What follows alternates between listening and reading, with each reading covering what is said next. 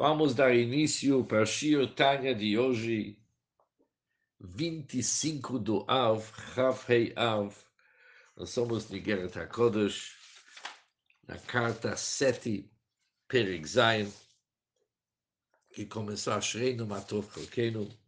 Nós somos agora na página 222, quatro linhas de baixo para cima, onde que tem um pontinho.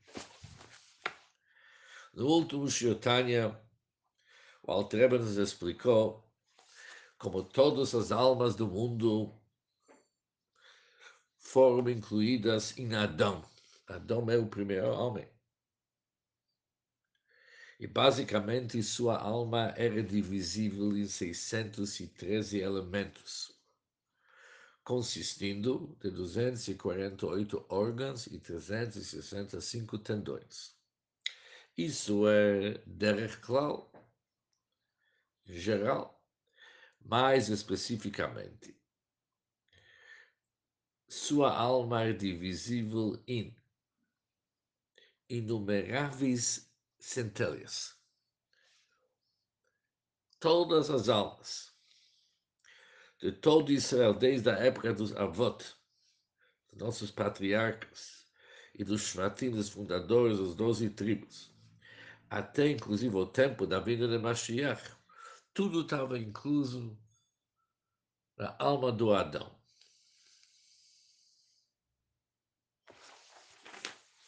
Mas agora nesse ponto o Alter Rebbe, ele volta naquilo que ele começou, que Yaakov referiu-se a Hashem, Yaakov Avinu-se patriarca, Yaakov se referiu a Hashem como Kel, Deus de Israel.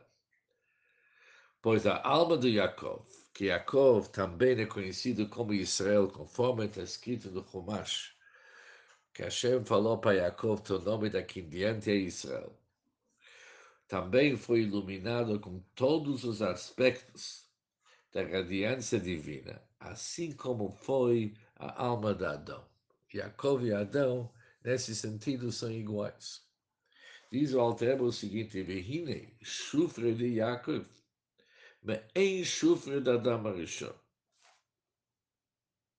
Assim está escrito no Talmud que a beleza consumada do Yaakov se assemelha à beleza consumada do Adão. O que, que significa isso aqui? Adam já que Yaakov retificou o pecado do Adão, o primeiro homem. Foi Yaakov que resolveu o assunto onde que Adão falhou. והייתה נשמתו גם כן כלולה מכל הנשמות שבישראל מעולם ועד עולם. E a alma de Yaakov também compreendia todas as almas de todo o Bnei Israel. Meolam ועד עולם, de mundo a mundo, isto é, tanto aquelas do mundo revelado com aqueles do mundo oculto. Todas as almas também eram incluso na alma do Yaakov Avinu. Além disso, Yaakov foi uma carruagem para a Torá em seu estado celestial, que também na Torá é chamado Adão. Ou seja, o versículo diz Zot HaTorah Adam. Esta é a lei do homem. Mas, pegando a linguagem que sempre encontramos em Hassidut, essas palavras foram traduzidas para significar esta é a Torá, que a Torá se chama Adão. Como Shekatuv, conforme está escrito, Valdumut, Sakise, Dumut Kemare Adam. Aquela visão de Ezequiel, sobre a carruagem divina, está escrito o seguinte: sobre a semelhança do trono, havia uma semelhança com a aparência do Adão. Literalmente, um homem. Mas este termo, Adão, conforme explicado na Kabbalah, refere-se à Torá, que nós vimos que a Torá também se chama Adão כמו שכתוב, וזאת לפנים בישראל, e זאת, e esta era a prática dos templos antigos. Este é o significado literal do versículo mencionado. E esta era a prática nos tempos antigos, mas de novo, conforme o Drush, Zot tem a conotação de Torá, Lefanim dentro de Israel, representando Yaakov, Neste nível, a frase citada significa que a Torá implantada dentro de Israel, a Patrick Vezot Lefanim Israel. Israel é Yaakov, e dentro de Yaakov tem o Dmut, a imagem do Adão. Em Zot, ela Torá, quando está é escrito Zot, refere-se à Torá. Shaita Klula Umlubeshet Benishmat Israel Saba. Pois a Torá foi englobada e investido dentro da alma de Israel. Israel aqui é referente a Yaakov, Avino, patriarca Yaakov, que combinou Hakulam Mitkol Shot, que Yaakov combina todas as almas. Ou seja, a frase que mencionamos antes de tanto Yaakov no nosso mundo, como na sua fonte suprema, que também é conhecido por seu nome, o avô Israel. Yaakov, ou Israel, o patriarca, foi recipiente capaz de receber a radiância da Torá. Zeu, agora entendemos a Ikra, Loquelo, que Israel, este é o significado da frase mencionada acima, e ele o chamou, que é o Deus de Israel. Kel significa Lashon Hamshachat, Rambam Sobor Mahel Malagilui. Kel, o nome Kel significa Chesed. Nós sabemos Kel é Chesed, Elohim é Gvorá. O que é Chesed? Chesed significa quando se estende a iluminação do Or em Sober, da luz infinita do Deus.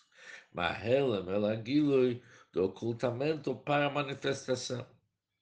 Isso é que a revelação do Ensof, Mahela Melagilui, do ocultamento para a manifestação. Lair Bibchinat Gilui Benishmato, para que ela ilumina numa forma revelada na alma do homem. Como chegar conforme também está escrito, que Hashem Bayar lá no. Dá para ver nesse versículo, que Hashem. E ele nos ilumina. Também o nome divino Kel tem a conotação de Yair, de nos iluminar. Por isso, quando nós falamos naquele versículo que Alter mencionou no início do nosso capítulo, que Yaakov chamou Deus de Kel, isto implica que ele traiu para baixo em sua alma uma revelação da abrangente luz infinita em Sof, que compreende todos os detalhes particulares da Torá e suas mitzvot. Dacharav, e depois do Jacob, isso que importa para nós, Kol Yishrei Lef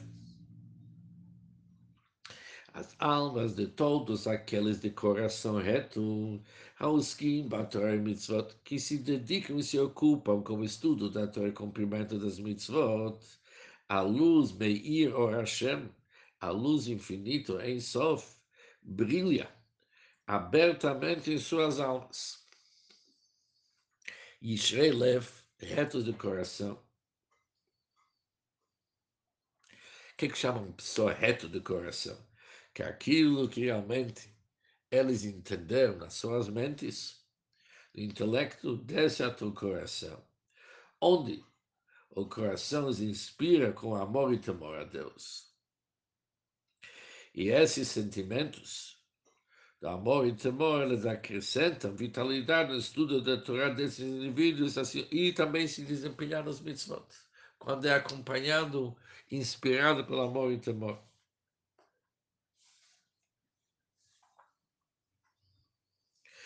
essa radiação divina, sentido para aqueles indivíduos.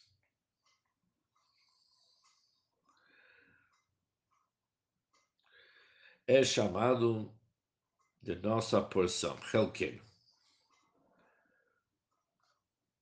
Esta iluminação divina particular que impregna a alma de cada um de nós através do seu cumprimento de todos os mitzvot, de todos aqueles mandamentos que tem na Torá, e que é uma porção e parte da dominação abrangente, compreendendo das 613 partes. Quando se fala 613 partes, está ligado com Halkein.